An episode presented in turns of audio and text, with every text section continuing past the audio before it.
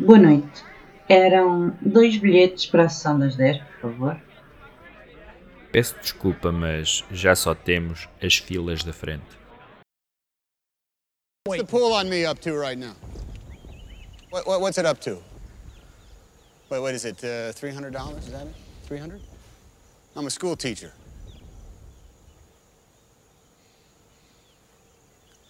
I teach English composition.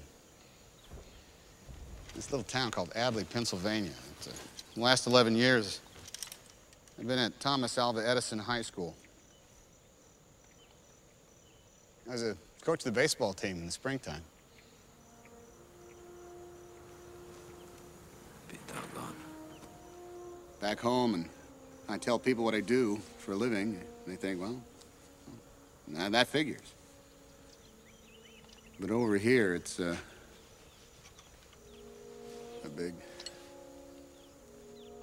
big mystery. So I guess I've changed some. Sometimes I wonder if I've changed so much, my wife is even going to recognize me whenever it is I get back to her. And how I'll I'll ever be able to to tell her about days like today. Uh, Ryan, I don't know anything about Ryan. I don't care. Man means nothing to me. It's just a name. But if, you know, if going to Ramel and finding him so he can go home, if that earns me the right to get back to my wife, well, then, then that's my mission. You want to leave? You want to go off and fight the war? All right. All right. I won't stop you. I'll even put in the paperwork. I just know that every man I kill, the farther away from home I feel. Bem-vindos a mais um episódio do podcast das Filas da Frente. Hoje, já que estamos no, no extrator final de 2023, vamos fazer um, um- uma pequena efeméride, neste caso relacionado com dois filmes que fazem 25 anos, ou fizeram 25 anos este ano. Aliás, um deles já fez, fez, em- fez no verão, o outro vai fazer agora em dezembro 25 anos que estreou. São dois filmes do mesmo género, embora, de certa forma, não são dois filmes iguais nem pouco mais ou menos. Falo do filme Saving Private Ryan, O Resgate Solar Ryan, de Steven Spielberg, e também de Thin Red Line, ou Barreira Invisível em português, de Terrence Malick. Para falar comigo desses, desses dois filmes, tenho aqui o Bruno. Olá, Bruno. Olá, Bruno. Obrigado pelo convite. Já, já lá vai algum tempo desde o última, último podcast que gravámos. Penso que foi sobre o aniversário do padrinho. Exatamente. Foi Augusto Ou, ou foi sobre The, Thing, talvez. Foi o do- acho que foi o The Thing, penso eu, sobre o aniversário da estreia do The Thing. E, e antes de mais, eu, eu, eu e o Bruno já falámos várias vezes sobre estes filmes, mas a razão principal pela qual eu convidei o Bruno, para além, obviamente, de ser sempre um gosto de falar com ele sobre cinema e dele, em alguns aspectos, saber mais disso do que eu, vai ser muito confuso, vai ser muito Dupont e Dupont, porque eu sou o Bruno e ele também é Bruno. Vamos tentar fazer essa distinção. Mas ele é um- uma das pessoas que eu conheço que mais gosta dos filmes do Terrence Malick. Um, e acho que na comparação entre estes, entre estes não é, porque nós vamos fazer uma comparação, nós não vamos estar aqui a, a discutir qual é melhor, porque acho que é uma discussão perfeitamente inócua e superficial. Ah, interessa enquadrar, acho eu, tanto Spielberg como Malick nesta altura, e portanto eu vou-te pedir para, para introduzir, ah, porque sabes melhor da carreira dele do que eu, quem era Terrence Malick em 1998, ou seja, o que é que era Terrence Malick no contexto do cinema desde que ele começou em 1998. Bem, como sabemos, é um realizador que ehm, emerge na década de 70, realiza duas obras que ficaram ehm, para a história como, como dois filmes ehm, de culto. É um realizador que não dá continuidade a essas obras durante um período bastante alargado e que regressa na década de 90, mesmo já, portanto, já mesmo no final, ehm, sem, ehm, portanto, num exercício que, que um pouco inesperado. Ehm, eu creio que durante, toda- durante, durante essas décadas houve quem prevesse o regresso dele ao cinema, outros que achavam que ele estava completamente perdido e que não, não iria perseguir esse interesse. Portanto, quando sei, o Malek um, viveu muito desse tempo pós um, o, estes, primeiros dois filmes que fez na década de 70 em Paris, uh, trabalhou em diferentes áreas, fez muita escrita, fez muita investigação, esteve envolvido, creio eu também, uma forma indireta com, com, com o mundo do cinema, com o mundo das artes, uh, mas não, portanto, não, não havia qualquer indicação uh, de que voltaria. Portanto, para mim, alguém na, naquela altura, apesar de ser novo, uh, já tinha consciência de quem era Terence Malick, conhecia-o da reputação, saber que voltou a realizar um filme, obviamente foi em si um evento. Nesse aspecto, eu creio que uh, uma, uma diferença entre os dois filmes, porque Steven Spielberg é um, é um realizador que se manteve ativo, bastante ativo na, na, durante a sua carreira, não teve nenhum hiato comparável, aliás, muito poucos realizadores têm, se é que algum tem, dentro dos nomes talvez mais conhecidos no, no cinema norte-americano, se há alguém com, com uma, um percurso comparável, mas este, este foi um filme evento, porque depois também havia aquela incerteza, será um, é, um, é um filme, é, é, o último filme dele, há, há, há mais trabalho para fazer e portanto e depois ainda assim houve um, algum tempo entre The Thin Red Line e o filme que se seguiu, portanto é um realizador que, que trabalha no seu próprio tempo. Em relação a, a, a quem é Terence Malick, essa é uma, uma, questão muito difícil de responder, porque hum. alguns dados biográficos são conhecidos, eh, são ou não são relevantes. É um realizador uh, uh, que, que, se dá pouco a conhecer uh, do ponto de vista pessoal. a sua obra é, para todos os efeitos, será, será matéria-prima para, para o conhecer. E depois, obviamente, essa, a própria, uh, o próprio objeto fílmico e a carreira dele são sujeitos a grande interpretação. Portanto, um, é, é uma pergunta difícil de resposta. Ele é, aliás, acho que a coisa mais relevante que podemos tirar da vida dele para, para perceber exatamente o que é que ele quer fazer com o Funeral Line é que ele, a formação dele é em filosofia. Portanto, ao contrário, por exemplo, de Spielberg, que é o outro realizador sobre o qual vamos falar, que tem uma formação específica na arte cinematográfica, ele fez mesmo a formação em cinema. A formação original do Malik é a filosofia, ele só mais tarde, uh, relativamente na carreira, é que se começa a dedicar ao cinema, um pouco naquele período da década de 70, onde até outras pessoas que também não tinham formação em cinema o, o, o fizeram. Um, e esse gosto, pelo menos essa, essa atração por, por pensar e pela reflexão é uma coisa que se nota perfeitamente na, na cinematografia do Terence Malick e obviamente no Thin Red Line. Fala-nos um bocadinho dos dois filmes que ele fez, aliás, ele tem o hiato, eh, é quase de 20 anos, se não me engano, porque o, o, o Days of Heaven é de 78, se não me engano.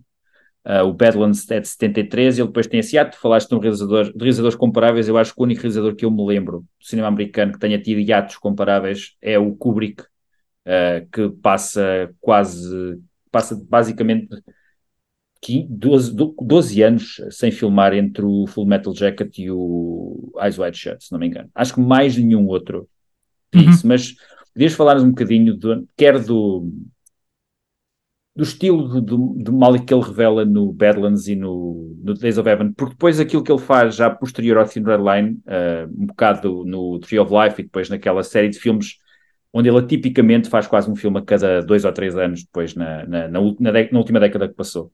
Mas uhum. no Badlands e no Days of Heaven, o que é que destaca o, o gosto estético e, a, e o, pelo menos a, a, as ideias que ele coloca no ecrã?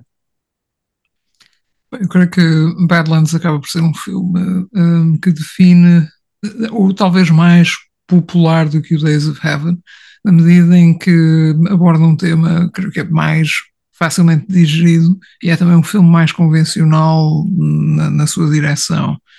Uh, é um filme que tem, uh, aborda um tema que é bastante querido e, e já apreciado, uh, portanto, do público do cinema, e, portanto, o, o, a, a, temática do, do, dos jovens criminosos, um, um bocadinho naquela cena do, do, do Bonnie and Clyde, uma, uma, reinvenção, uma reinterpretação desse tema, um, mas, portanto, adaptada a um, a um, a um estilo muito peculiar e, portanto, também uh, uma obra profundamente americana, não só porque retrata um episódio uh, e, e, personagens que, que, que, vivem no. Penso que o filme é, decorre no Midwest norte-americano. Um, E é baseado até num caso real, Nada. precisamente, de um Sim, casal sim. de adolescentes que também lançou, se lançou numa, numa, nu- nu- numa ida homicida pe- pela estrada Uhum. fora. Sim, portanto é um filme que explora ahm, como, com- de uma forma única, ainda assim explora um tema clássico, portanto tem a ver com, com o fascínio pela criminalidade, pelo criminoso como ícone, ahm, criminoso também como o crime como ato de rebeldia e liberdade, ahm, e portanto perspectiva também aquela, aquele tema clássico da polícia em- enquanto força opressora e portanto utiliza, utiliza esse ponto de partida e faz ah, uma, uma leitura e uma exploração bastante peculiar e típica de, creio dos anos 70.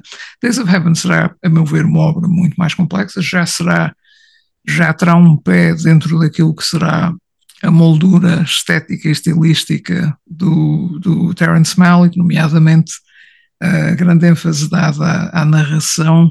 É um filme que ainda assim está, talvez, no intermédio entre o filme, ah, o, o modelo de filme clássico uh, Hollywood e aquele que é o modelo que ele depois explora e, e expande de forma mais um, audaz, talvez, em, em, Thin- em Thin Red Line e que continua uh, a definir portanto, o estilo dele e aquela que é a característica, as- ou algumas das características uh, principais do seu cinema. Uh, Days of Heaven será um filme. Uh, há, há muito a dizer. Aqui, aqui a questão é o que, é- o que é que, o que, porque é por onde é que se pode pegar. Bem, realmente é um filme que. Bem, o facto da narração, tu falaste da narração, acho que do que eu estive a ler sobre o filme, eu confesso que o Days of Heaven é um filme que eu nunca vi, pelo menos completo. Acho que já o apanhei uma Uhum. vez, a meio, mas Uhum. não quis ver até ao final precisamente para não, não estragar um bocado. Vi um bocadinho porque eu sempre, obviamente como cinéfilo, sempre ouvi falar de maravilhas da direção de fotografia do Nestor Almendos, que é de facto Uhum. fabulosa. Ah, e, do e, acho que é também a partir do, desse, desse filme que começam a surgir, como tu disseste, algumas das características estilísticas, como tu falaste da narração. A narração acho que até é uma coisa que não estava prevista no início, mas ah, depois no final, acho que por sugestão até do, do próprio Jack Fisk, se não me engano, e de mais algum membro da equipa de produção de experimentar, acho que ele aplicou isso. Mas também começa a surgir um bocadinho aquela. ah, tal como todos os realizadores têm uma certa lenda atrás de si, o perfeccionismo, por exemplo, doentio do Kubrick, eh, são sempre folclores, ah, os, os cento e tal takes do, do Fincher, etc., que depois aquilo começa a ganhar uma vida própria. Acho que começou a surgir um bocado na ideia da- do cinéfilo, como é que o Terence Malick, por exemplo, ahm, não sabe onde é que vai o filme ah, enquanto está a filmá-lo, que acho que é uma ideia que deve ser um bocado, não deve ser corresponder exatamente à verdade, mas ele passou muito tempo de volta do Days of Heaven. E acho que esse filme, como tu estás a dizer, há muita coisa que se podia dizer sobre esse filme, mas é, acho que é a partir daí que se começa a cristalizar a imagem do Terence Malick tal como a temos hoje. Sim, inclusivamente é uma história, posso estar enganado, mas recordo-me que o, que o filme teve hum, um arranque complicado na medida em que. E, aqui colocando já um bocadinho, já in- interpondo o Spielberg enquanto realizador, Spielberg é um realizador industrial, um profissional, alguém que tem, portanto, conhece bem a linguagem não só de, de- de cinematográfica, mas também da, da produção de um, de um filme e todos os aspectos logísticos que, que estão associados. Malik talvez fosse um pouco mais idealista e, e- e houve problemas no- de, de- produção, não sei se, eu penso que no arranque, porque não, não havia de facto confiança de que ele pudesse levar o projeto a bom porto e tinha não, não, prati- não praticava, não, tinha, não, não partilhava das mesmas boas práticas de um realizador. Portanto, muito, muito, muitos dos elementos de produção, ta- talvez alguns dos atores hum, saíram da, da produção ou, ou- abandonaram o projeto do filme. hum, o, que, o que demonstra bastante isso, ou seja, não havia uma ideia muito definida, talvez não houvesse um, um horário definido, não, não havia aquela planificação uh, que é habitual e que é esperada de um filme, com uma produção ainda assim bastante compreensível. E se vires o filme, obviamente vais, vais concordar que é um filme, é uma produção um, de, uma, de uma certa dimensão, de um certo tamanho. Portanto, creio que ele aí já começou a, a, a definir-se um pouco como um, realizador um, tudo nada à parte um, e, e, um pouco idiosincrático, uh, recordo de, de ter sido caracterizado assim por, por um elemento da produção. Um, mas a verdade é que o filme resultou e, e resulta e, e, dá, de certa forma, o, o, modelo que foi seguido no, no, nos filmes seguintes, que é, um, portanto, a liberdade do realizador decidir o que é o filme no, no, momento da edição e não ficar preso àquilo que foi a experiência da gravação. E, isso depois é um aspecto que também é muito trabalhado em, em um, Zen Red Line e que surpreendeu novamente um, muitos dos elementos que trabalharam com ele, um, da equipa de produção e, e inclusivamente os atores. Um, temos aqui um bocadinho da caracterização de, do, que, do que era a carreira de Terence Malick. Aliás, quando o filme estreia, quando, quando, é anunciado sequer que o filme estreia, toda a gente ficou surpreendida, porque já, acho que já ninguém se lembrava um bocado do Malick. Eu acho que é surpreendente que, para um realizador que teve esses problemas de produção com o Days of Heaven, o filme seguinte tenha sido um filme de guerra, que normalmente são filmes de grande orçamento e eu já acho que é o, ou é Warner ou é Fox, agora não lembro qual é, é o estúdio que produz o Thin Red Line, mas que lhe tenha dado o dinheiro e quando se olha para o filme, o filme é de facto, deve ter exigido um determinado orçamento robusto, pelo menos para as cenas de batalha. Um, e quando ele regressou, toda a gente ficou surpreendida, o filme apanhou toda a gente surpresa também, como estás a dizer. E no mesmo ano em que é anunciado que o filme vai estrear, é o ano em que Spielberg uh, também tem marcado uh, encontro com a Segunda Guerra Mundial com o Saving Private Ryan. Uh, Spielberg, nesta altura, acho que podemos concordar, acho que é, este é o período áureo da, da, carreira de Steven Spielberg. Steven Spielberg tinha passado basicamente década e meia a tentar conseguir um Oscar, consegue um Oscar finalmente de realização em 93 com a lista de Schindler. E depois passa, ele em 93 faz também o Parque Jurássico, tem ali o Amistad e o Lost World pelo meio, que não foram considerados nem de uma maneira ou de outra sucessos, nem pouco mais ou menos. E em 98 ele aparece com o, o Saving Private Ryan. Como tu disseste, e bem, eles são dois realizadores muito diferentes. Eu já li entrevistas com o Spielberg onde ele uh, mostra algum apreço pela obra do Malik, pelo menos, portanto, uh, eles não estão assim tão distanciados em, em apreço, pelo menos de um, de um lado para o outro. Agora, como tu disseste, e, e, não, não, vamos usar este termo como, como termo depreciativo, mas o Spielberg é um realizador industrial. Aliás, tu falaste, perfeita, falaste bem que uh, a assiduidade do Terence Malick em estrear filmes é bastante esparsa até 2010. Uh, lembremos que ele começa a carreira, salvo erro, o Badlands é de 73, e depois ele, até 2010, faz quatro filmes, faz os três que referimos, mais o Tree of Life. Uh, depois é que ele começa a ficar mais regular, ele, aliás, era suposto ter estreado um filme este ano que não estreou, baseado supostamente uh, numa, num episódio da vida de Cristo, a tentação do deserto. Um, e, e, acho que iremos voltar a, a questões uh, religiosas, de certa forma, quando falarmos um bocado mais do Trinidad Wayne, mas ele, são muito diferentes. O Spielberg faz praticamente desde, desde, que, desde que se estreou com o Duel, ele faz um filme quase a cada dois ou dois anos ou três a três anos, não é? E há períodos da carreira dele onde ele faz quase um filme por ano, e em alguns casos dois filmes por ano. Portanto, ele é como tu disseste, ele é um realizador muito mais prático, muito mais direto. Uh, ele tem um domínio da linguagem também quase sobrenatural. Ele parece que toma sempre as melhores opções, ou quase, uh, em todas as escolhas que faz quando realiza um filme. Mas acho que podemos dizer que quer um filme, quer o outro, refletem perfeitamente as intenções e os gostos de cada realizador. Mas no caso tu falaste do Malik, no, eu fiquei com a, parte, com a parte do Spielberg, que acho que até acaba por ser mais fácil, porque como tu disseste, sendo o Malik um bocado recluso, uma, uma, imagem, a primeira grande imagem que eu tenho, pelo menos, dele nesse aspecto, é que ele é nomeado ao Oscar, tal como Spielberg, que o Spielberg vem a ganhar pelo Saving Private Ryan, e eles costumam fazer aquela, aquela montagem onde mostram as caras dos realizadores e das pessoas que estão nomeadas, e acho que nesse ano estava nomeado também, por exemplo, o Peter Weir pelo Truman Show, estava o John Madden pelo Shakespeare in Love, o Roberto Benigni também, e estão lá todos os realizadores e depois quando mostram a foto do Terence Malick nem sequer tem uma foto de arquivo. A única coisa que mostram é a cadeira de realização do Terence Malick e o nome dele. E dá perfeitamente a ideia de quem, qual é que é a diferença entre estes dois. Um, um homem que é um outsider, uh, apesar de ser, um, ser respeitado, uh, nós temos de estar a falar disto, mas o Terence Malick não foi a única vez que ele foi nomeado para Oscar, ele chega a ser nomeado pelo Tree of Life, o próprio Tree of Life foi nomeado para filme. Portanto, é alguém que tem este respeito, mas por outro lado é visto como um outsider, é visto alguém, uma espécie de um alienígena que faz uns filmes meio estranhos, uh, também com um estilo que, apesar de tudo, é um, é um daqueles estilos como, como os dos, dos Wes Anderson com inteligência artificial, que é facilmente parodiável também.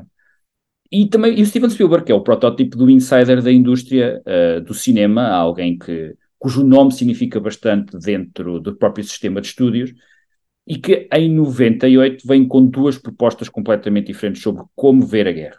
E acho que antes de passarmos para as duas propostas, é também, é também interessante perceber o que, é que era o cinema de guerra até 98. Porque a outra razão, para além de serem dois filmes que fazem 25 anos este ano, que é o qual eu propus este, este podcast ao Bruno, é pelo facto de eu ter a opinião há muito tempo de que desde 98 que o género de cinema de guerra não nos oferece nada de novo. No sentido em que Malik e Spielberg filmaram a guerra de, forma, de, formas completamente diferentes e desde então não me lembro de um único filme de guerra que tenha tido uma proposta uh, alternativa sobre como filmar a guerra no cinema. Um, acho que podemos falar aqui muito por alto de, de, alguns dos outros grandes filmes de guerra desde 1998. Uh, quando eu te falo em cinema de guerra, se escolhermos estes dois filmes, qual é que é o primeiro filme que tu te lembras de imediato? Eu, eu, concordo com, com, com, a ideia de que realmente o cinema de guerra talvez tenha chegado aqui ao seu apogeu e que, hum, seguindo talvez demasiado, em alguns aspectos, o, o, o, o template, o modelo de, de Spielberg, tentou-se fazer muito cinema de guerra um, nos anos seguintes, uh, tecnicamente com resultados muito interessantes, explorando também aqueles conflitos que dominavam os cabeçalhos e, e que eram uh, relevantes no momento em que os filmes foram realizados, até porque se, se repararmos a América é um país que volta a estar envolvido em uma série de conflitos uh, militares uh, depois de, uh, poucos anos depois de, de, deste, deste, deste, lançamento destes filmes, nomeadamente após, após 2001. Mas realmente não há nenhum filme que eu diga que se, se salienta face aos outros. se calhar aquele que recordo, recordo com algum interesse uh, os filmes do Clint Eastwood, um, portanto, também sobre, sobre este conflito, a Guerra Mundial. Um, nós vimos os dois também um filme de, de Spielberg, War Horse, que é um, é um, é um filme, a, temática portanto, encaixa-se aqui, apesar de ser um, um drama com, com uh, outros intuitos, mas é um filme passado durante a guerra e que caracteriza precisamente a guerra, ainda que não, não na perspectiva do conflito, mas uma perspectiva que está adjacente ao, ao conflito. E tem cenas um, de batalha filmadas na Primeira Guerra Mundial, portanto também pode estar incluído sim. nesta conversa. Sim, sim, sim, eu creio que se inclui bem, até porque obviamente é um filme de Spielberg, que é um dos realizadores responsáveis por um, de, dois um dos dois filmes que estamos aqui a, a focar-nos. Há muitos filmes que eu tenho conhecimento, mas que não vi, nomeadamente nunca vi o 1917, nunca vi o Hacksaw Ridge, um, portanto, acho que também, por minha culpa, perdi um pouco o contacto com, com o género um, de filme de guerra. Creio que também uh, Black Hawk Down, acho que terá sido. Sim, tá, dos... Lembrei-me lembrei desse para, para falar precisamente, porque ele, ele estreia três anos depois do, do Saving Private Ryan e do Sim. Film Redline. E uhum. acho que é o outro grande filme de guerra, é logo o primeiro grande filme de guerra seguinte que é feito. Mas se olharmos do ponto de vista estilístico, ele não é muito, não é assim tão distinto da, da abordagem que o Spielberg adapta a filmar cenas de batalha. Apesar de, eu gosto do filme, uh, Ridley Scott, por acaso, é, é também outro daqueles realizadores, usando a palavra industrial, ele é, uh, ele, é, ele é muito bom a filmar o que é épico. Aliás, eu vi o trailer do Napoleão, que é o, que vai, o filme dele que vai estrear, acho que não sei se é esta semana ou na próxima, mas vai, está próximo de estrear. E de facto ele tem um um, uma atração e um jeito para filmar o que é épico que acho que praticamente nenhum realizador tem e acho que é uma coisa que vai morrer com ele, infelizmente. E ele filma as cenas em Mogadishu de batalha, uh, são muito bem filmadas. Agora, é quase impossível, tendo em conta o estilo de câmera ao ombro, montagem rápida, também uh, uh, o género de fotografia meio sépia que ele usa para, para filmar é quase impossível não nos lembrarmos do Saving Private Ryan. Portanto, apesar de ser um bom filme de guerra, não traz grande coisa de novo. Tu falaste 1917, é um, um grande show-off técnico, mas tirando, tirando o facto de ser esse exercício curioso, não lhe encontrei muito mais. O Exor Ridge é, é o Mel Gibson com todas as suas sensibilidades. É filmar em modo Saving Private Ryan, mas com muito mais violência, porque é uma das coisas que o atrai aparentemente na imagem. Recordei-me também agora do. Um, Christopher Nolan, Dunkirk, um filme que eu hum, apenas sim. vi, vi um pouco, não, não vi por completo, portanto não, não me interessou. Uh, acho que é, acho que é o, também, sim, é um filme que se destaca, principalmente por ser de um, de um realizador que é visto constantemente como um dos grandes nomes do cinema deste século, por algumas pessoas. Uh, mas até, até chegarmos ao Saving Private Ryan e ao, ao Thin Red Line, eu acho que é quase impossível fugir da herança de filmes como Apocalypse Now, por exemplo, ou até num filme menos conhecido pela generalidade dos cinéfilos, e acho que é um filme que inspira muito.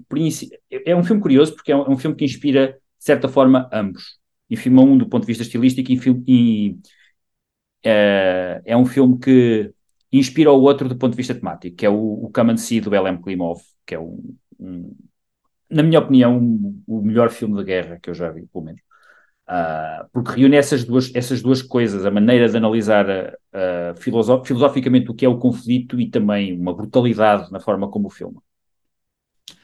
Sim, eu creio que antes de, se olharmos para, para a década de uh, 70, 80 e, indo atrás, inclusivamente, aquilo que definiu o filme de guerra após aquele período clássico, um, onde o filme de guerra talvez fosse mais procurado precisamente pelas sequências de ação e, e, voltou a ter esse apelo mais tarde, mas eh, há, há, um momento em que o filme de guerra estará mais alinhado com aquilo que são as, as, os objetivos do, do Thin Red Line. Uh, portanto, são filmes mais, um pouco mais completos. Tu falaste de Apocalypse Now, um filme também profundamente uh, filosófico. Temos uh, Stanley Kubrick, que realizou também na década de 80 o Full Metal Jacket. Portanto, são filmes. Se quiseres recuar até mais tarde, tens o, o The Big Red One, por exemplo, do Sam Fuller uh, e o Hamburger Hill, que agora não lembro de quem é. Uh, mas também, tens, tu, mesmo, mesmo na, na, fora do espaço de Hollywood, também tens alguns filmes de guerra na Europa, principalmente na Europa de Leste, nós falamos do, do uhum. por exemplo. Uh, uhum. Alguns grandes épicos também, aquela famosa desgraça do, daquele, daquele Napoleão do Sergei, Sergei, agora não me lembro do nome do apelido do senhor, mas também é um filme russo, mas que é filmado com atores americanos e com produção europeia. Portanto, tens uma série deles e nas décadas de 50 e 60 os filmes de guerra são muito mais sobre... Inserem-se muito mais noutro género, por exemplo, o Stalag 17 é mais um, um filme de fuga, ou o Great Escape também, por exemplo. Uhum. E acho que o cinema de guerra, como cinema de guerra, surge basicamente quando se entretém a analisar a guerra do Vietnã, se não me engano, e aquela, aquela sequência de filmes que vão à guerra do Vietnã, do qual os mais conhecidos serão provavelmente na década de 60 o Deer Hunter e o, e o Apocalypse Now, que depois cristalizam uma certa forma de filmar a guerra dentro do próprio conflito em si. Sim, Sim e, são, e são filmes que têm uma perspectiva menos foca, mais focada na dimensão humana da guerra, na dimensão individual das personagens e não propriamente naquilo que, de certa forma, será para a grande maioria das pessoas. Não digo que o filme se paute exclusivamente por isso, mas Saving Private Ryan, para o espectador comum, o, o, produto final líquido, obviamente serão um par de grandes cenas de, com, muito bem realizadas, muito bem montadas, muito, muito bem produzidas eh, de, de ação, portanto, de combate. Um, certamente com uma sensibilidade diferente daquela que, por exemplo, se teria no, no, no cinema de guerra mais clássico, que era um, era um cinema, um, obviamente, onde se tentava criar uma certa imagem de heroísmo e também eram filmes que apelavam certo, de forma às vezes bastante gratuita a um, sentimento uh, de patriotismo. Saving Private Ryan também vai envereda por esse, uh, por esse caminho, mas fala, faz isto com mais sofisticação e com, uh, de forma um, um, pouco mais complexa. Um, mas sim, portanto, acho que do ponto de vista do, do cinema de guerra, se olharmos em décadas talvez hajam elementos comuns uh, suficientes para dizer que há períodos e, e, que diferentes períodos abordam diferentes aspectos de, de, guerra, até porque na década de 70, 80 não haveria grande interesse em, em, repetir aquilo que se fez com aqueles grandes épicos de guerra, por exemplo, sei lá, o, uh, The Longest Day, portanto, são, são filmes clássicos de guerra que, que também definiram o género uh, e que definiram e, e, e, que de certa forma fazem uma ponte para o Saving Private Ryan e a partir do Saving Private Ryan realiza-se novamente o, filme de guerra na sua maioridade, não digo na totalidade, mas eu creio que é resultado disso e seguindo essa via específica. Portanto, são filmes tecnicamente uh, impressionantes, são filmes com, com características que apelam ao grande público, muitos destes filmes, e, e, portanto são filmes que também são altamente uh, expostos e com grande visibilidade né, nas cerimónias de prémios, nomeadamente os Oscars, uh, mas que deixaram de ter grande interesse ou grande apelo para mim, porque se tornaram, obviamente, repetitivos e não, e não aportam muito àquilo que, que já foi feito anteriormente. Uh, sim, eu penso que essa é a reflexão que temos desde daquilo que é. E é um género que eu até gosto particularmente, principalmente quando é abordado, lá está, com, essa, com esse cruzamento entre a parte, não digo realista, porque há sempre aquela questão sobre o quanto, o quão é possível filmar realisticamente a guerra sem glamorizá-la, que acho que era uma questão que vários realizadores a colocaram ao longo da, ao longo da história. Um, mas de facto, é, é, notório que seja difícil lembrarmos de um bom filme de guerra no século XXI. Ou seja, um filme de guerra que de facto nos tenha marcado, e já tínhamos falado de vários até pré-2000, pré uh, e, e, incluindo estes, incluindo estes, estes dois. Um, achas que. E esta é, é, é, uma questão. O, o, falaste aí da questão do patriotismo. Uh, é, é, acho que é revelador que estes dois filmes tenham voltado a um território que tinha sido um bocado abandonado pelo, pelo cinema durante quase duas décadas, que é a Segunda Guerra Mundial, que é vista quase como aquela guerra, a guerra justa, não é? Porque é, é um bocado difícil uh, nós uh, censurarmos combater nazis. Uh, quer dizer, hoje em dia já, já, já é mais questionável que isso seja tão absoluto. Mas, mas é, voltaram os dois a isso, mas em, em, em perspectivas, em, pelo menos em, em palcos diferentes. Um, e no, no Thin Red Line ele, ele vai a um, a um sítio que tem sido muito pouco abordado no cinema, que é a Guerra do Pacífico. Uh, tu chegaste a ler o livro no qual o filme é baseado, já agora? Uh, não. Foi feito. Não, não creio que seja. Se é uma falha minha. Uh, li sobre o livro, mas também na altura em que tinha interesse em ler, achei difícil encontrá-lo. portanto, na década de 90, por, uma, por questões de acessibilidade. Talvez ainda bem que mencionaste, talvez um dia uh, uh, disponha algum tempo para ler. Porque é, uma, é uma obra ainda assim conceituada, não digo que, que, que o filme siga uh, muito à risca aquilo que, que, está no livro, até porque possivelmente nem sequer segue à risca, ou certamente nem sequer segue à risca o que estava no argumento original. Mas, portanto, é difícil para Malik se, uh, o, se, o próprio Jane Brody disse uma vez que ele, ele na, quando leu para o papel, ele era o ator principal do filme, e para quem viu o filme, o Adrian Brody aparece para aí 5 minutos, e o ator principal, vamos dizer que é o Jim Caviezel. Jim Caviezel, sim, será. Uh, portanto, de facto, é como tu dizes, eu acho que eles nem seguem exatamente o guião original do filme. Não, não, não. Eu acho que há, está, daquilo que eu compreendi, está bastante distanciado do, do livro. Mas, mas o livro, um, que, é, que, é, James Jones, uh, portanto, que é alguém que tem, um, tem, tem um, alguma ligação à história do cinema, nomeadamente o facto de que, portanto, porque também já, já tinha escrito o From Here to Eternity, uh, portanto, será a obra até mais reconhecida e conceituada dele, que eu também não li, portanto, não vou não, não, estou, não estou muito por dentro do autor, uh, mas, portanto, acho como um ponto de partida. Talvez aqui, fazendo a ponte com Kubrick, um, utiliza o tema, utiliza a forma geral ou a ideia geral da, da, obra literária e depois faz a sua adaptação, a seu bel prazer, e, portanto, nesse aspecto, talvez colocasse esse paralelo com Kubrick na forma como Malik aborda a obra da Thin Red Line do, do, do autor. No caso de Saving Private Ryan, temos um guião original, do Robert Rodat, que do que eu estive a ler, ele sofreu muitas voltas. Uh, aliás, há muitas escolhas no filme que ainda hoje são, são meio questionáveis, nomeadamente o ato de abrir e fechar o filme. Para quem nunca viu o filme, o filme não abre exatamente na guerra. O filme tem uma certa maneira retorcida, aliás, de, de deixar a entender que o personagem principal é outro que não é. Uh, pelo menos é o que vê início. O filme abre no, no cemitério na Normandia de soldados que eram no campo de batalha e fecha precisamente nisso. É, aliás, acho que a parte exatamente mais patriótica do filme será essa, porque a coisa que mais me espantou depois, ao ver o filme pela segunda vez, anos mais tarde, eu acho que eu, não vi, eu acho que não vi o filme em 98, vi o filme aí um ou dois anos depois. Infelizmente não tive o prazer de vê-lo no cinema. Uh, mas a coisa que mais me espantou, pai, depois de, de, o ver uh, uns 10 anos depois, é que o filme não, não me pareceu tão patrioticamente barato como eu, quando eu o vi da primeira vez. Uh, acho que o filme tem momentos onde, apesar. É um filme mais pró-militar do que exatamente pró-guerra. Se é que isto pode parecer. Uh, pode parecer paradoxo, mas não é. Eu acho que o filme é muito sobre a coragem do homem comum, o homem comum que é uma figura central na, nos filmes do Spielberg, uh, do que propriamente sobre as patentes militares, que aliás não saem exatamente bem vistas. Dá uma, logo a seguir à famosa cena de abertura, da qual também nós vamos falar daqui a pouco. A famosa cena de abertura do filme, há ali um período de acalmia quando se permite ao espectador respirar, onde nós vemos os bastidores do campo de batalha, onde nós, por exemplo, assistimos a, Uh, oficiais que estão um bocadinho mais confortáveis ao terem água quente, comida, etc., enquanto que os próprios soldados estão enterrados na lama a comer umas rações miseráveis.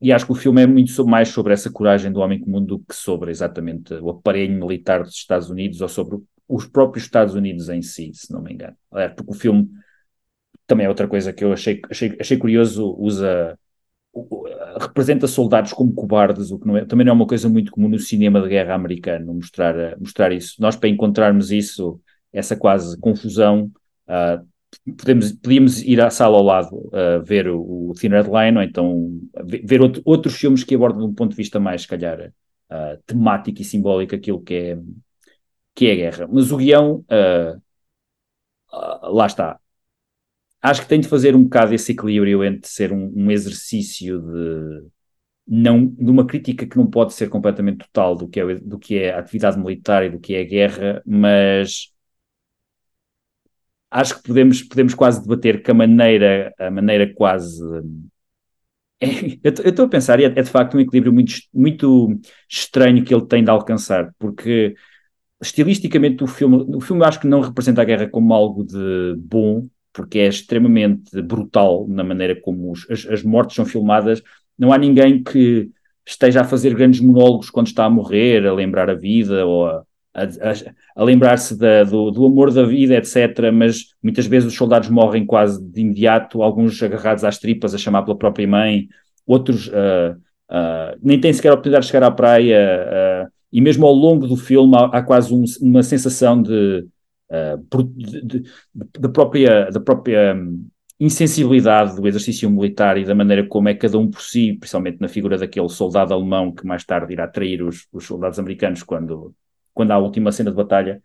E eu sempre achei que o filme não era tão simplista quanto isso. Uh, pelo menos na, na, maneira, na maneira como eu vejo. É certo que tem alguns momentos que são, lá está, aqueles clichês um bocadinho do cinema de guerra, por exemplo o Thin Red Line tem muito menos, mas mas também é aqui que se nota um bocadinho aquela diferença que nós, nós dissemos entre os dois realizadores. O Malik muito mais interessado em analisar a guerra como conceito, uh, o efeito da, da, da, brutalidade da atividade militar na, na, sensibilidade humana no próprio mundo, aquela, aquela quase, aquele quase panteísmo que ele depois vai desenvolver principalmente no, no Tree of Life, um, em contraste com a maneira como, como o Spielberg ao querer mostrar as coisas com que as coisas com que não empatiza na, na, na guerra, ele é muito mais direto e é muito mais uh, visual através da ação, ou seja, enquanto por exemplo o Malik para demonstrar uma determinada, para demonstrar essa ideia é capaz de usar, lá está, esse efeito na natureza que a atividade militar tem, o Spielberg mostra precisamente as maneiras mais uh, imediatas e bruscas como um soldado pode morrer no campo de batalha e como uma vida pode ser desperdiçada. Acho que também mostra a sensibilidade, a, a, diferença de sensibilidade entre, entre os dois realizadores, e lá está, também é por isso que o Malik tem essas liberdades quando aborda a obra do Jim Jones. Eu nunca li o livro, mas tu, todas as análises que eu tenho visto no livro, o livro não é tão lírico, à falta de melhor palavra, quanto a obra, e no caso do argumento que é usado no Spielberg, que é muito, muito prático e muito terra a terra e não perde grandes. Ela é um daqueles argumentos clássicos americanos que não perde grande tempo com filosofias. A ação é a substância. Ou citando Tom Sizemore que aparece no filme The Action is the Juice. Uh, e vamos por aí.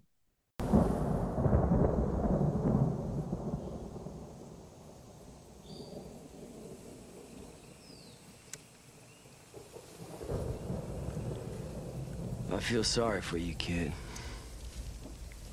Yeah? Yeah, a little. This army's gonna kill you. You're smart, you take care of yourself. There's nothing you can do for anybody else. Just running into a burning house where nobody can be saved.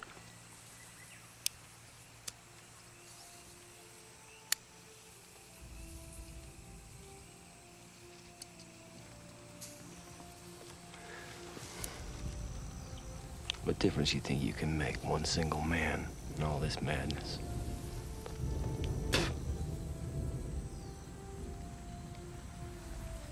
If you die, it's going to be for nothing.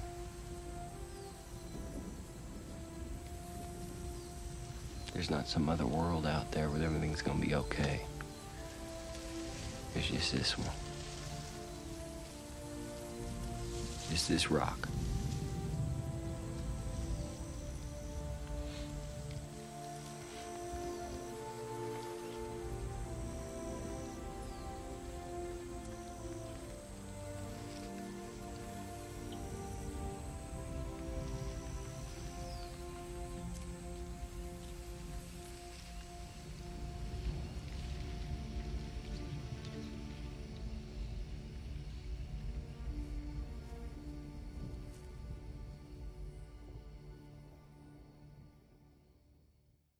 Os dois filmes, como eu já referi, uh, confrontaram-se nos Oscars, obviamente com sucessos diferentes. O Thin Red Line não ganha nada, o, o Saving Private Ryan ganhou uma série deles técnicos e o principal que ganhou, como eu disse, foi a realização.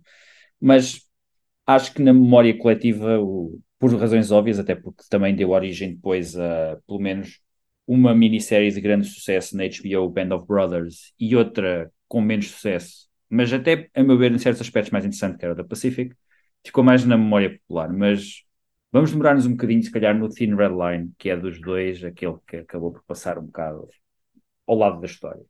Um, lembras qual é foi a primeira impressão que tiveste quando viste o filme, Thin Red Line?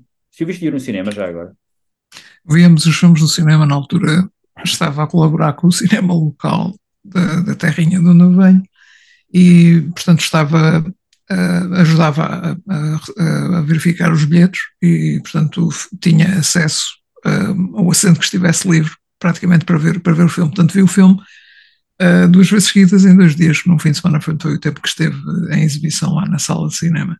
Uh, e a mesma, a mesma coisa que o Saving Private Ryan também vi duas vezes. Uh, portanto, era muito comum na altura ver os filmes para aproveitar, de ser para ouvir duas vezes, essencialmente, seguidas. Uh, a minha primeira impressão do, do, filme, obviamente, tem, é, é, necessário contextualizar.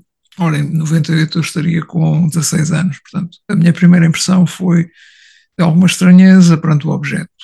Uh, não, ainda assim, uh, penso que já conseguia compreender as grandes diferenças entre os dois filmes, que partilham aqui temáticas, têm, têm bastantes paralelos, mas, mas já conseguia compreender essas diferenças minha, o filme teve um, um enorme impacto um, e, e, portanto, eh, este, este, diálogo entre Saving Private Ryan e Thin Red Line é um diálogo que, que, eu tenho tido com várias pessoas, como, como tu referiste logo ao início, também que já tivemos no, nos nossos tempos da universidade, um, e portanto era muito falado. Eu, eu estava numa altura e num, num meio uh, onde o Thin Red Line era mais apreciado, ok? Uh, do que propriamente o Saving Private Ryan.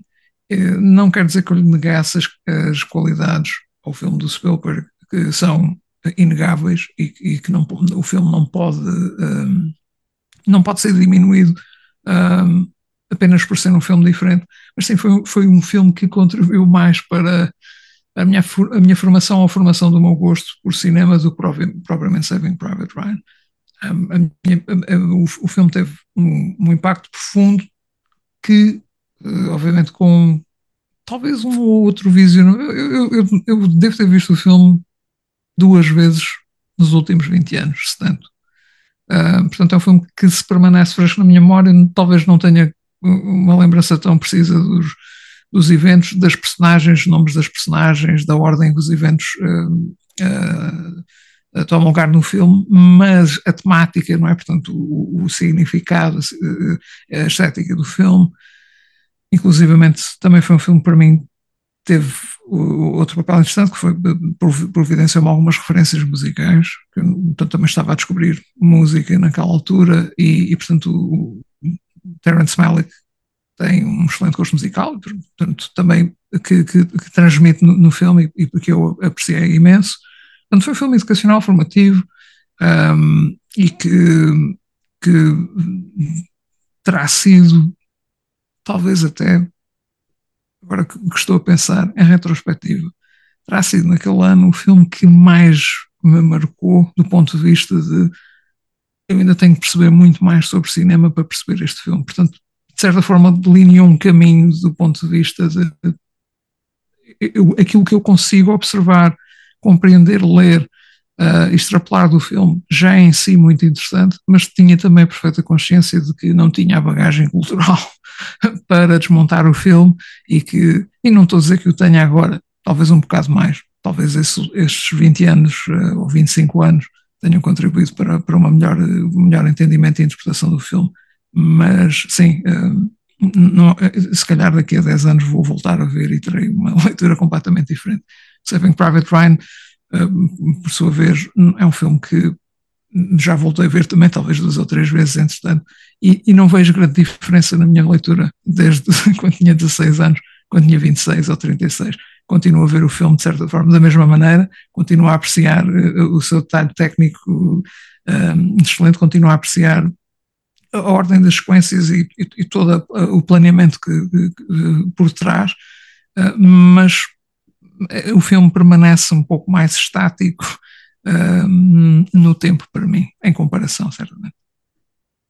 Eu, eu quando dou a Segunda Guerra Mundial é, é é quase ritual recorrente eu uh, mostrar a, precisamente a cena de abertura do, do Saving Private Ryan, porque acho que é para, para alunos de uma certa idade, principalmente, é uma boa maneira deles perceberem o máximo possível da, do, do, do, efeito da guerra, precisamente, porque muitas vezes nós falamos, morre, morreram estas pessoas, morreram aquelas, houve uma batalha, não sei o quê, mas é, é acho, acho, que é a melhor maneira de quase de, e eu, eu noto sempre, apesar de ser um filme de 98, uh, ah, eu noto sempre que há um certo choque quando, quando, quando as, as, as rampas do, do, barco descem e eles, os soldados começam a sair assim na praia, aquela, aquela sequência magnífica de 20 e tal minutos na, nas praias da Normandia. Mas eu, tal como tu, já voltei a ver o Thin Red Line também, desde depois de 98. Eu não sei se duas vezes, vi pelo menos uma vez que eu me lembro. Eu também vi no cinema, curiosamente. Vi na altura com um grupo de uh, amigas minhas que Acho que duas das principais razões pelas quais tinha de ver o filme, ah, o filme tinha uma série de atores bastante populares entre as, entre as garotas naquela altura, nomeadamente. Eu lembro que o George Clooney era um ator até bastante, bastante popular, etc. E, em alguns casos, acho que uma ou duas tinham visto o trailer e tinham ficado fascinados e até tinham levado cadernos para o, para, para o filme para tirar eh, notas de citações e tudo. Eu lembro que no final elas tinham aquilo. Depois andaram semanas, andavam semanas a dizer aquelas citações umas às outras. E e na altura já tinha gostado do filme. Acho que como tu não tinha exatamente, 98 eu ainda era muito imberbe no que toca à apreciação cinematográfica do que quer que fosse. Um, mas acho que voltei a ver o filme pai já foi na década que passou, portanto foi 15, seguramente 15 anos ou, ou, pouco menos que isso depois de ter visto a primeira vez. Já depois de, lá está, ter feito uma escola de ver outras coisas, nomeadamente, como eu te falei, o, o See do Ellen Klimov. E, e acho que a minha impressão foi completamente, não foi completamente diferente, mas foi, foi, foi, foi outra, no sentido em que eu consegui perceber melhor as nuances do, do exercício que o Terence Malick tenta fazer no filme. Uh, eu acho que muitas vezes o, o, a maneira como ele filma é muito mal interpretada. Eu não sou, acho eu, pelo menos, um, um fã tão acérrimo do Terence Malick como tu e como outro, outro rapaz que costuma, costumava aqui falar connosco, o Rui, o Rui Carvalhinha, também é um, é um grande fã do Malick mas eu entendo exatamente o que é que ele está a fazer, que possa não ser exatamente aquilo, aquilo que eu acho que uh, é, vai mais de encontro ao meu gosto, é uma coisa. Agora, ele é, acima de tudo, e no Thinner Line em particular, ele é um uh, excelente observador da alma humana, naquilo que é exatamente a maneira como os acontecimentos uh, concretos afetam a subjetividade com que nós encaramos o mundo. Eu acho que é, é uma maneira, é uma maneira fácil de definir aquilo que o Terence Malick tenta captar nos filmes dele. Ele tenta captar qualquer coisa que em, não se pode captar, mas ele faz um esforço, pelo menos. Um, e no caso do Thin Red Line, ele tenta fazer um filme, um filme de guerra onírico, à falta de melhor expressão, no sentido em que, embora haja sequências no filme que são até bastante concretas, a, a, a única grande sequência de batalha do filme, que é aquela em que eles assaltam aquela colina, Uh, acho que é, é, é, das coisas mais lineares que ele já pôs num filme. No entanto, tudo o resto que rodeia, uh, os monólogos interiores, as recordações, a presença do homem no meio da, das selvas das ilhas do Pacífico, uh, é tudo filmado ao serviço de uma ideia, mas de uma forma, como tu como tu disseste, é uma forma uh, bastante fluida, no sentido em que é como tu dizes, nós, nós podemos estar a ver aquele filme num ano e depois, passado um tempo, devido também ao, ao, ao facto de termos crescido e de termos sido mais informados, o filme ganha um contexto completamente diferente. Enquanto que, foi uma boa comparação, o Saving Private Ryan é um filme muito mais estático, no sentido em que aquilo que o filme te está a dizer em 98, quando tu viste, é basicamente o que ele está a dizer em 2008. Eu disse, disse há bocado que eu reparei noutras coisas, provavelmente quando vi o filme, quando vi o filme dez uns 10 anos depois, acho eu, mas não é nada que altere exatamente o que é que o filme te quer dizer, enquanto que aquilo com, com que o Terence Malick te confronta no, Saving, no Thin Red Line, desculpem, é uma coisa muito mais subjetiva. Tu participas muito mais naquilo que o filme te quer dizer e naquilo que o filme é. E nesse aspecto, eu acho que é um filme que tem tem muito mais fumo, tem muito mais mérito, porque tenta uma coisa e eu também acho que já que disse aqui há, há umas semanas, uh, num dos episódios, nós fizemos um, um, draft dos filmes de 98. Um dos filmes que eu escolhi foi precisamente o Saving Private Ryan, em detrimento do Three Line, posso estar aqui a contradizer, mas não. Há um filme que me traz uma satisfação imediata. Uh, satisfação, no sentido de uh, impressão imediata, que é obviamente o Saving Private Ryan, mas acho muito mais meritório, muito mais difícil aquilo que o Terence Malick tenta fazer no Thin Red Line. E que, por muito que tentamos, o que há bocado tu referiste, que depois, depois de 98 há muita gente que tenta imitar o estilo de Spielberg, acontece, acontece sempre isso, quando há um filme que tem sucesso e é filmado de uma forma diferente, depois existem uma série de imitadores que nunca são tão bons como o original, eu costumo sempre referir o exemplo do Paul Greengrass a filmar cenas de ação na saga Bourne e depois vem uma série deles que acham que aquilo, aquilo resulta porque é só cortar muito rápido e as pessoas, mesmo aquilo, obviamente que exige, exige talento.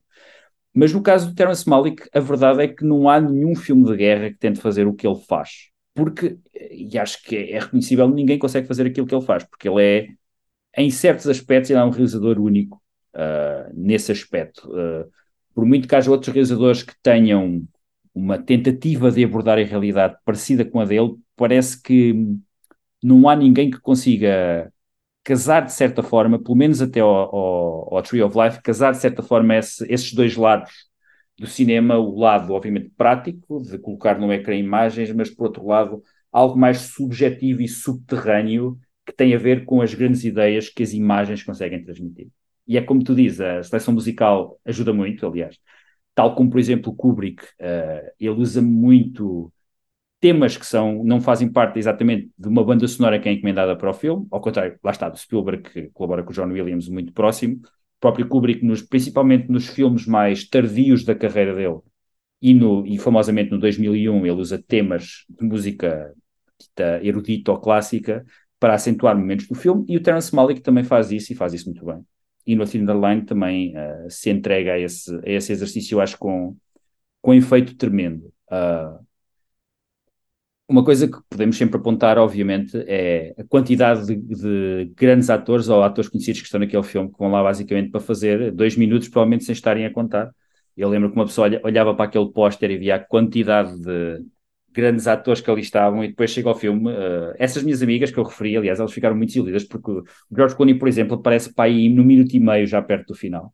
Uh, o John Travolta também é basicamente isso. O Sean Penn, que na altura era o, o ator uh, sério, também acho que faz 5 minutos. Pronto. mas há, há, há, essa grande diferença na maneira de ambos.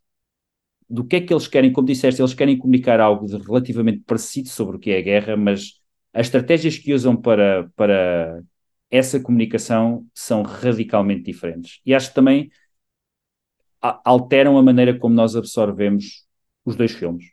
E acho que, no caso, eu, eu, eu, eu quis demorar-me mais no Thin Line precisamente por saber que o Saving Private Ryan é um filme muito mais popular, isso aqui é muito mais falado e as pessoas têm muito mais comunicação, e até pela, pela influência que ele teve, mesmo que nunca tenham visto, eles sabe-se o que é. Nós falamos de cinema, mas há uma série de videojogos que saíram de guerra, uh, de, ambientados na Segunda Guerra Mundial, como o Call of Duty ou Medal of Honor, que são cópias de, do estilo do Saving Private Ryan. E acho que o Thin Red Line acaba por ser um bocado esquecido por causa disso, mas injustamente, como, como tu disseste também. Isso, sendo professor de História, faz todo sentido se queres falar sobre a Segunda Guerra Mundial, um filme acessível, um filme para, para, para, para os, os anos a que estás a lecionar, se calhar se fosse professor de filosofia falavas do Thin Red Line. Uh, talvez se fosse por aí. Uh, sim, eu concordo. Nem acho que haja aqui muito a discordar. encontrar diferenças entre os dois filmes não é um exercício difícil. Creio que talvez o exercício difícil e desafiante será quais é que são os paralelos entre os dois filmes. Sim, sim, e porque é que nós estamos a, são, são dois filmes que surgem, eh, e tem, podemos até dizer que são filmes naquela boa tradição dos filmes gêmeos do, da, da, produção norte-americana. Parece que todos os anos saem dois filmes sobre o mesmo tema, grandes produções. Nesse ano tens outro exemplo, o Deep, Impact, o Deep Impact e o Armageddon. Acho que são Sim, os anos sim, de sim. 98 também, portanto, é o Sim, sim, sim. Aliás, agora estou-me a recordar, acho que não foi, eu posso estar enganado, mas ocorreu-me ah, inicialmente o projeto de Saving Private Ryan foi apresentado a Michael Bay e ele recusou-se e fez um filme que se bem que ele depois também acho que ele, ele também não fez o Pearl Harbor uns anos Fez, mais sim, tarde. senhora, fez. E Sim. ele mais tarde voltaria, voltaria a filmar soldados naquele filme, acho que, é o, acho que se chama 13 Hours, que é aquele filme sobre Benghazi, se não me engano. Acho que é Hum, sim, sim, sim. Sendo que o Armageddon acho que foi o filme, o box office maior daquele ano, Foi, ou foi. pelo menos foi maior, foi maior que, que o Saving Private Ryan. Eh, Os paralelos entre os dois filmes, hum, se calhar diria eu, se- sendo filmes são diferentes estilisticamente, formalmente, escolas diferentes de realização, filmes que tiveram tempos de preparação completamente diferentes, obviamente o, o filme, um, um filme de Terrence Malick necessita de tempo para ser preparado, Uh, há pouco falávamos daquele ato do, do Terence Malick, eu esqueci-me de referir, que ele desenvolveu durante esses eh, 20 anos, ou perto disso. A, a ideia, o esboço depois que viria a ser o filme The Tree of Life. E o Voyage, Eh, sobre- Voyage sobre- of Time, ou Voyage in Eh, Time, acho. Sim, portanto, ele já estava uh, a trabalhar e, e a desenvolver algumas ideias, nem certeza se alguma vez as viria a poder concretizar ou não. Portanto, são, são dois exercícios di- diferentes. Creio que são dois filmes. Onde, onde é que eu encontro paralelos? Certamente, do ponto de vista. São, são dois uh, realizadores, do ponto de vista técnicos, uh, irrepreensíveis, talvez um pouco mais expansivo Steven Spielberg com as cenas de ação. Um, talvez até um pouco mais revolucionário do ponto de vista da filmagem, da realização, com, com aquela cena uh, inicial, como referiste, que é uma cena que também não é. Nós conhecemos Steven Spielberg como um realizador de storyboards, é? portanto, muito meti- muito meticuloso, muito visual, muito preparado, portanto, já está tudo definido, até porque depois existem uma série de elementos técnicos e efeitos especiais que têm de entrar, portanto, tem, tem de estar bem definido exatamente o que é que é possível fazer ou não. É um ambiente mais controlado. Uh, mas ainda assim, portanto, essa cena inicial foi feita sem storyboard, sem, sem uma linha guia, portanto, foi propositadamente filmada no momento para adquirir ou para lhe conferir um pouco mais de realismo. Um, eu, não, eu, não, creio que o, o Thin Red Line seja um filme realista desse ponto de vista. É um, é um filme perfeitamente credível na, na, na sua abordagem da guerra, mas não é um filme que seja feito ao estilo reportagem ou, ou semi-documental. Portanto, é um filme que vive, vive perfeitamente, encaixa perfeitamente na paisagem de, de, de de ficção. Um, mas, mas ah, se calhar ao longo dos anos, uh, nestas contemplações, uma coisa que, que eu creio que surge aqui será. Ambos são filmes de personagens, eu creio que são filmes que trabalham a relação entre as personagens, as diferenças entre as personagens, sendo que cada personagem representa um quadrante diferente, talvez também da própria sociedade norte-americana na, altura. E são filmes que um, dão a indicar, obviamente, também em função de, de, do caráter único, de, talvez não exclusivamente, uh, mas, ainda assim o caráter único da, da, da configuração do conflito da Segunda Guerra Mundial, que traz uma série de pessoas que não são soldados profissionais, que não, não vêm de carreira militar, e, portanto, e, e derivado da grande procura e das recrutas uh, e do esforço coletivo que foi, foi lançado, um, se coloca o, o, o colocam pessoas de outros quadrantes, de, de, de outros segmentos da, da sociedade norte-americana perante um conflito uh, brutal, violento, uh, sem saber exatamente o que esperar. E de certa forma, ambos os filmes têm personagens que refletem as qualidades de caráter, até, até com algum, alguma qualidade intelectual, nomeadamente o facto do personagem, o, o principal do, do, do, Saving Private Ryan é um professor, portanto, não é uma pessoa culta, é uma pessoa com certos gostos, é uma pessoa que tem uma visão Uh, um pouco mais madura e refinada, principalmente em, em, função daquilo que são o resto do pelotão, que talvez sejam um bocadinho mais novos, menos vividos, mais dados a impulsos. Acho interessante que ambos os filmes dão um bocadinho essa, essa perspectiva de que o combatente norte-americano da Segunda Guerra Mundial não era necessariamente da classe militar, não eram, não eram soldados formados, eram soldados recrutados e, de certa forma, um, treinados em pouco tempo para uh, serem enviados para o, para o palco de guerra, seja no Pacífico, seja na Europa, seja onde for, e que esse conflito um, é, é, interessante e talvez também o, uh, o apelo da, da, Segunda Guerra Mundial e as vezes que foi retratado no, no, no cinema norte-americano terá que ver precisamente com, com isso. Acho que se, se proporciona certos uh, estudos interessantes sobre personagens derivados disso. Possivelmente não seria já o caso, talvez também na Guerra do Vietnã, certamente uma configuração semelhante, mas talvez já não o, o mesmo na, na, nas guerras uh, pós anos 90, a Guerra do Iraque, Iraque 2, etc., Afeganistão, onde obviamente o conflito está a ser travado por soldados, pessoas que, que, que não seria talvez tão ajustados darem-se o tipo de contemplações que, por exemplo, vemos em Thin Red Line, porque são, não, eh, são, são, são pessoas que vêm de um ambiente diferente e que de repente encontram-se naquele conflito, e o conflito em si acaba por, de certa forma, ajudá-los a definir quem, so, quem são, uh, ou descobrirem quem são uh, perante, perante a tragédia humana e perante o caráter inesperado de uma guerra que estava uh, a decorrer e cujo desfecho era incerto. Eu acho que, lá está, ficou frio há bocado, a Segunda Guerra Mundial é precisamente o é o palco ideal para um filme de guerra porque não há tantas considerações aparentemente políticas muito complexas a tecer, no sentido em que os conflitos que tu falaste, mais, mais recentes, a guerra do Vietnã, a guerra do Iraque, etc., uh, centram-se em, em discussões sobre a, a utilidade da guerra e a necessidade da guerra, que eu acho que não radicam na Segunda Guerra Mundial, porque a Segunda Guerra Mundial eu nunca vi um filme sobre a Segunda Guerra Mundial que questionasse uh, porque é que a Segunda Guerra Mundial aconteceu. Ninguém questiona isso. Pode-se questionar eventualmente a utilidade da guerra no geral como conceito. Agora, daquele conflito em específico não há. E é, apesar de, uh, pelo menos nos últimos 25 anos, ter, haver uma tentativa de humanizar uh, os clássicos vilões da Segunda Guerra Mundial, como são os japoneses, principalmente os nazis, Uh, pelo menos em. Eu lembro quando estreou, por exemplo, não sendo um filme de guerra, quando estreou aquele filme uh, sobre os últimos dias de Hitler, o A Queda, uh, que foi um filme que causou muita polémica na Alemanha, porque é um filme que tenta mostrar Hitler como um ser humano e não como um, uma caricatura.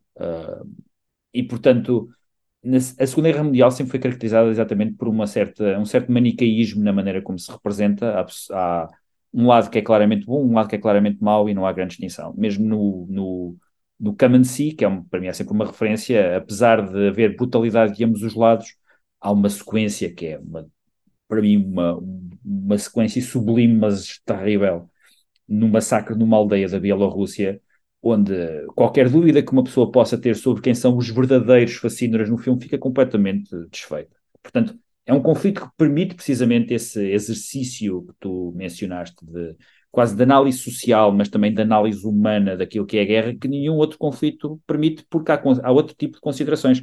Quando nós vimos, por exemplo, nos anos 80, aquela. Olha, mesmo recuando atrás, quando começa, começamos em 78 com o Deer Hunter e depois continuamos anos 80 fora com aquelas, aquela série de filmes de, sobre a, a, guerra do Vietnã, o Platoon, o Casualties of War, etc. O Killing Fields também, aborda, a abordagem nunca é muito, é também a guerra é má, é verdade, mas há ali outro tipo de considerações políticas que estão, que estão a ser tiradas e da própria futilidade e da inutilidade das, das, das altas autoridades militares que são o tema muito mais central do filme do que propriamente essas grandes considerações a que, por exemplo, mais o Thin Red Line se entrega, porque precisamente a Segunda Guerra Mundial permite essa essa falta de, eu não diria complexidade, mas essa falta de ambiguidade que existe em relação ao que é que realmente se passa. E o que eu acho particularmente interessante do Thin Red Line é que o Thin Red Line é, é muito pouco tempo dedicado no filme, de facto, ao, ao, inimigo, entre aspas. Ou seja, nós vemos muito pouco o, o exército japonês, acho que só na, naquela sequência mais perto do final, quando eles chegam ao topo da colina e eles andam a verificar um para um aqueles esconderijos que eles têm, é quando há o. Porque até lá o que nós vemos do exército japonês é muito pouco, eles são quase sombras que andam espalhados pela, pela, pela vegetação. Um, e, e, o conflito é muito mais interno nesse aspecto, ou seja, há uma possibilidade de mergulhar muito mais sobre qual é que é o verdadeiro inimigo do homem na guerra, uh, nesse aspecto. Mas é, é, isso do ponto de vista histórico, não é? É um, é um conflito que não oferece grandes dúvidas, nunca ofereceu, não há ninguém que vá questionar eh, sobre quem, quem são verdadeiramente os maus e os bons, pode haver algum tipo de considerações sobre outro tipo de massacres, já houve filmes sobre isso, sobre massacres por, lado, por parte do lado aliado na guerra, uh, mas tirando isso não há grandes considerações e acho que é um filme, é, um, é, uma, guerra, uma guerra que permite muito mais essa expansão sobre a análise filosófica sobre o, o, o efeito da guerra no ser humano do que propriamente esses, esses outros conflitos que tu falaste. Sim, Line, às vezes, de certa forma, a guerra é o, é o elemento central toda a narrativa, mas ao mesmo tempo também é um elemento periférico. Portanto, não é um filme que tenha, que tenha enverdado, talvez no, no sentido como uh, Saving Private Ryan, em, em, em, que houve uma tentativa de recuperar ou de replicar uh, a fidelidade de, de, alguns conflitos e das localizações. É um filme que está mais interessado, até porque houve, assim, há muito pouco, muito pouca ação na, de, de combate eh, muito do filme é passado, portanto, em, fora do, do, combate, diálogos entre os diferentes personagens um, ehm, e, e, depois também, obviamente, todo, todo o espaço mental, subjetivo de, das personagens e os flashbacks ou os, um, ehm, as imagens que representam a imaginação deles, as, aspirações, as, aspirações deles e os desejos deles e as ambições deles. Um, ehm, mas sim, uh, não, é curioso, porque não, é, ao mesmo tempo é um acessório mesmo, e, e, é essencial, mas ao mesmo tempo aquele filme eh, ou aquelas personagens poderiam estar num outro conflito, num, num outro lugar, até talvez. É um filme mais intemporal, ou seja, ou seja transcende o conflito da Segunda Guerra Mundial. Eh, concordo, e obviamente, como eu já disse há pouco, faz sentido que o filme seja passado naquela época, por essas razões mas, mas sim, é um filme mais intemporal. O Saving Private Ryan localiza-se mais naquele tempo um, eu creio que vai mais um pouco ao, ao específico e procura um, talvez uh, replicar um pouco mais daquilo que é a, a, a, a ideia ou a concepção uh, generalizada do que é que foi o conflito militar, prende-se também por, por, questões como, obviamente, patriotismo. Thin Red Line não será necessariamente um filme anti-guerra. Saving Private Ryan também não será um filme pró-guerra. Uh, eu creio que uh, uma diferença será uh, o, o, filme de Malik questiona talvez um pouco mais e de forma mais intensa e, e, e explícita a guerra, mas ao mesmo tempo aceita enquanto aspecto inevitável uh, inerente à, natureza humana, portanto, o, o, a luta entre, entre as duas partes opostas. Um, o, o, filme de Spielberg, uh, eu creio que não questiona uh, de todo, eu creio que simplesmente já se coloca no meio do conflito e foca-se numa questão, numa missão, portanto, um, um objetivo militar, mas ao, ao fim e ao cabo, é um objetivo militar que é cumprido uh, em função também de uns. Ambos os. Portanto, uh, é, é, difícil saber exatamente se posso inserir isto ou não, porque depois é muita coisa para desmontar, mas como, sabe, como deve saber, o Terence Malick é um. um do ponto de vista filosófico, encaixa-se na escola de existencialismo, nomeadamente o existencialismo cristão, um, é um, um, devoto leitor e, e, e seguidor do, do, do, da, filosofia de Soren Kierkegaard. Mas é curioso, agora estava a pensar, o Saving Private Ryan também é um filme so, uh, profundamente cristão, porque é um ato de sacrifício. sacrifício é, aquelas pessoas aceitam, principalmente o, o líder, o Plutão, aceita a missão, enquanto eu, nós, estas pessoas, eu, nomeadamente, uh, vou-me sacrificar para cumprir uma missão. Obviamente que aqui é com o intuito militar, ali, obviamente, no, no, no Redline, com, com, com outras intenções. Mas, assim, se calhar, é, é, o, o, desafio interessante, se calhar, neste momento, será quais é que são os paralelos entre os dois filmes, sendo eles são diferentes, de identidade, são diferentes, vindos de, de, de proveniências tão diferentes, e realizadores que não, não, não, como dizes, respeitam talvez mutuamente, não sei qual é, é a ideia de Malik sobre Spielberg, vamos assumir que respeita, ou que pelo menos viu alguns filmes dele, vamos assumir. Uh, mas sim, parece-me talvez um exercício interessante e se calhar devia ter pensado um pouco mais nisso antes de vir para aqui, já ter os pensamentos mais, mais bem processados para, para, para os comunicar. Eles são colegas de geração, aliás, eles surgem mais ou menos na mesma altura. Como eu disse, o Badlands é de 73, o, Duel uh, acho que é dessa altura, acho que é 71, portanto, eles têm mais ou menos a mesma idade também. Um, o Spielberg é que parece ter intenções muito diferentes de, de quando faz o filme. Spielberg sempre disse abertamente que o Saving Private Ryan é uma homenagem ao pai, principalmente, que combateu no conflito. Também, depois de, termos, de ter visto tanto Fablemans como a própria ronda de imprensa que o Spielberg fez a propósito do Fablemans, ele falou extensamente sobre a relação dele com, com o pai e com a mãe. Nessa altura, acho que foi uma altura já após ele ter feito uma reconciliação com o pai, depois de ter passado anos afastado dele, portanto foi uma espécie de pedir desculpa. Quando o Spielberg vai receber o Oscar à Academia, uh, o pai está lá sentado ao lado dele e eles abraçam-se, etc. Portanto, há uma intenção claramente diferente na representação da Segunda Guerra Mundial do, do Spielberg. Ele, aliás, prolonga depois essa homenagem, como, nós, como eu disse, no Band of Brothers e séries seguintes, onde ele se dedica, de facto, tal como tinha feito à causa da, do, da, da memória do Holocausto e da Shoah, da Fundação. Ele depois faz uma coisa muito parecida em relação à Segunda Guerra Mundial. As considerações do Terence Malick, obviamente, extravasam uh, um conflito ou um evento histórico efetivo ou, ou sequer qualquer tipo de, de ver que ele acha que tenha em relação às pessoas que participaram nele, ou no, na herança ou na memória que aí está. As considerações dele são muito mais profundas e prendem-se precisamente com essa, essa questão que ele depois coloca de forma mais contundente no Tree of Life, da Nature versus Grace, uh, que ele acaba por desenvolver uh, de uma forma mais livre a nível de formato nesse filme. Uh, e que na, no, no Thin Red Line ele está mais, parece um bocadinho mais preso à, à, mecânica e à estrutura de um filme de guerra, porque é como tu disseste, o filme é perfeitamente credível do ponto de vista, se o quisermos ver do ponto de vista puramente factual, é um filme completamente credível e não há, não há ali grandes delírios, não há grande tentativa de quebrar completamente o formato, mas obviamente tem outro tipo de questões uh, e até inquietações que o Saving Private Ryan, por natureza daquilo que tenta atingir, não tem. É um filme que está muito mais interessado na representação física uh, daquilo que é uma sensação muito mais física, muito mais do sistema límbico do espectador da, do que propriamente do Thin Red Line, uh, e que acho que também por esse motivo é mais lembrado pelos, pelos espectadores. Um, Bruno, só para fechar aqui um bocadinho, uh, nós, eu tinha aqui uma, uma, parte onde nós íamos, onde ia pedir para falar sobre a, a, cena de abertura do Saving Private Ryan, que é reconhecidamente uma das grandes cenas de, da história do cinema de guerra, mas nós já falámos aqui, portanto acho que vou saltar isso. Esse, principalmente para quem queira alargar um bocadinho o palato cinematográfico, tens alguma sugestão de filmes que, que, envolvem, que envolvem conflito militar que tu queiras sugerir dentro uh, tua, o teu vasto conhecimento sobre, sobre cinema e sobre títulos?